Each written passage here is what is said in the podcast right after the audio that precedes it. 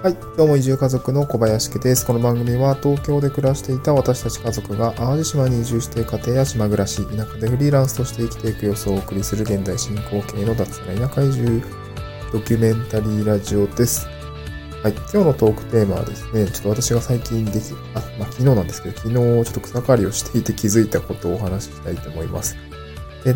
テーマとしては、東京でエンジニアをしてた私が田舎暮らしを始めて気づいた生活体力の必要性っていうような内容になります。はい。で、まあ、まず体力って何っていうところですね、定義のところを、えお話ししたいんですけども、ちょっとね、インターネットで、なんだ、なん、法、あ社団法人だったか、なんちゃらなんちゃら、ちょっと、ちょっと忘れしちゃったんですけども、と体力っていうのをま定義しているものがあって、体力とはですね、運動をするための体力。これを行動体力というふうに定義されていて、もう一つが健康に生活するための体力ですね。防衛体力というふうに、こうなんか分けることができるみたいです。まあ、あの、まあ普通にこの運動のするための体力、行動体力の方はなんとなくこうね、すぐイメージつくと思うんですけど、こうなんか、マラソンとかでも使うような体力なのかなっていう感じだと思うんですけど、で健康に生活するための体力って言ってるのは、これはあの、ぼ免疫力とか、そういう体力ですね。はい、まあ病気とか、あの、病とかに、まあ、負けずに、こう、まあ健康に暮らすための体力のことを指しています。で、今回話したいのは、まあなんか、この行動体力と防衛体力に基本的にはあの含まれる、講義的には含まれるかなと思うんですけども、もう少しのこうなんか暮らしに、で、即した形で、なんか私は生活体力というふうに呼ぶことにしたんですけど、こう精力的に活動するために、こう日々の、こう、一日の、まあ、エネルギーですね、の体力、あの、生活体力というふうに、ま、呼ぶことにしました。あ多分、講義的にはこう行動体力に含むと思うんですよね。はい。一応、生活体力ってちょっとこの回はお話をしたいと思います。はい。でですね、田舎暮らしはなんかすごい忙しいので、この生活体力って多分すごいいるんだろうなというふうに感じました。っていうのも、ここ最近の生活では、まあ、草刈りもそうだし、まあ、蜂の対策とか、やっぱあの、ね、あの、地域に住んでる人って結構頻繁にやられていたりとか、あと、ま、えっと、つい最近ですけど、溝掃除とかね、あと、ま、家の掃除も、あの、古民家のお片付けをしたりしてるんですけど、まあ、何分広いんで、結構大変だったりするし、その上で、やっぱ自分の仕事ですよね。えっと、今、こう企画段階だったりとか、まあ、実際手を動かして、あの、やってるものたくさんあるんですけど、まあ、その上で自己、自分の仕事が乗っかってくるので、で、さらに、まあ、言ってみればやりたいことですよね。全然仕事とは関係ないけどやりたいことっていうのも、まあ、将来の仕事の種作りというか、そういうことを、まあ、やりたいと思ってやってるって感じなんですよね。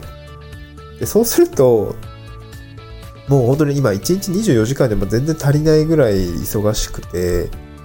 こう忙しくしてるんですよね。まあ好きなことをやってる形なので、別に忙しいというよりは夢中になってやってしまっているっていう状況が、あの、あるんですけど、で、まあその、まあ、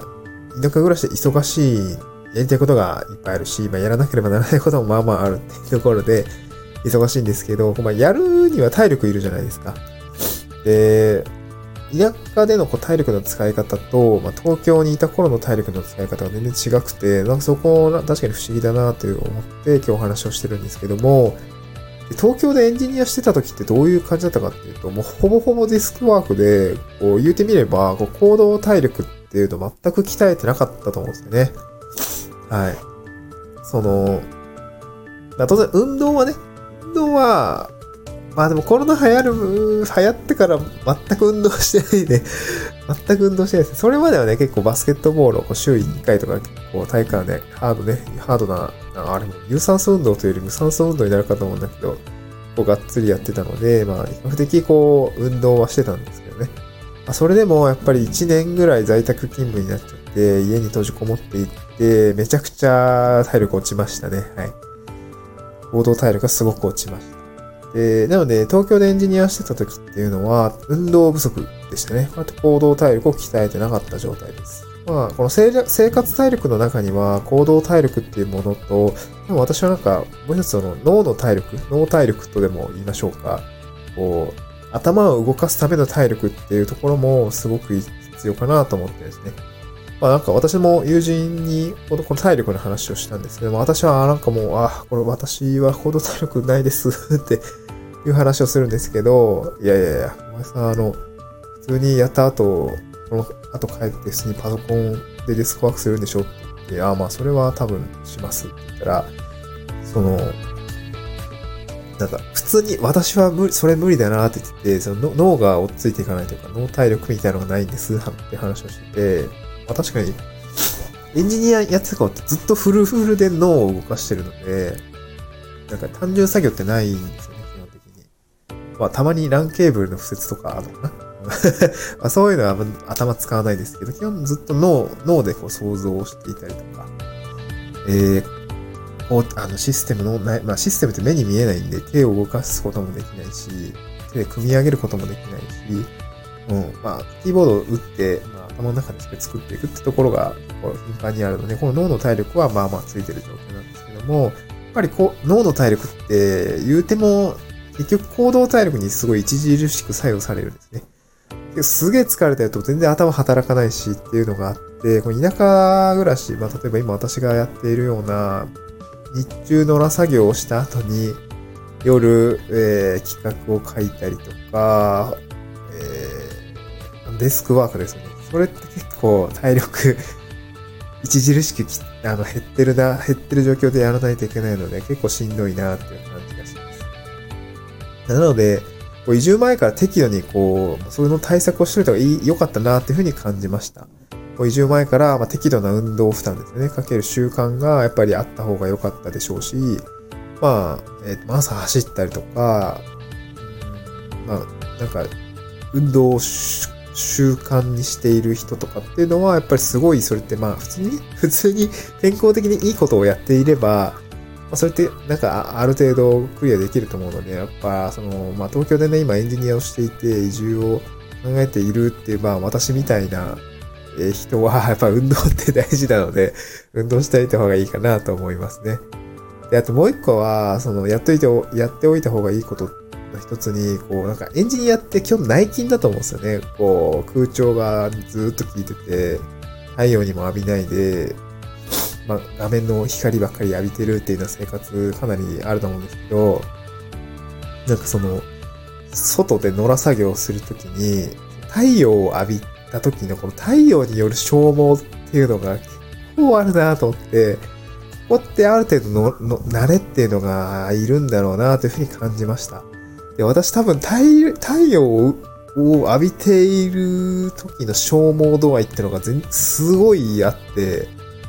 結構ね、ほんと外にいること自体が私としてこうどんどんどんどんこう生活体力を奪っていくような感じがするんですよね。本当に一日外にいるだけでいつもより多分数倍疲れているっていう状況でございました。なので、ここも、うんと、まあ、生活体力ををつけるっていう意味合いでは、まあ、外で何か運動をするのが多分きっと良かったんでしょうね。すごい、あの、太陽にも負けず。だから、なんだ外を走るとかね、そういうことをしたりとか、まあ、フットサルとか、サッカーとか、まあ、そういうことをやってる人はすごくいいと思うんですね。私、いかんせん趣味がバスケットボールとかなんで、全然太陽浴びないしね。まあ、暑い中ではやってるんだけど、太陽ってまたちょっと違うし、これなんか部活動やってた人はなんとなくわかると思うんだけど、スケとかね、多分中でやるスポーツとかやってる人って多分体力、太陽苦手だと思うんですよね、普通に。なんかあれ結構、なんか運動会の練習とか学生時代の、運動会の練習とかでずっと外出てたりとかすると、その日の部活も全然、あだりーみたいな感じになってたと思うんで、やっぱこの太陽に浴びるっていうことも体力すごい使う、あの、奪われるので、こういうことをなんかこう、普段東京にいる間からやっておけば、私は良かったなというふうに感じ。はい。まあ、充実した、こう、田舎の暮らしぶりみたいなのは、やっぱり、都会よりもですね、まあ、生産的な活動が多かったりするので、すごく満足はしてるんですけど、やっぱりそこには体力が必要なわけで、えっ、と、体力を、えー、まあ、移住前から鍛えておけばよかったなというようなところで、今日はお話をおしまいにしたいと思います。また次回の収録でお会いしましょう。バイバーイ。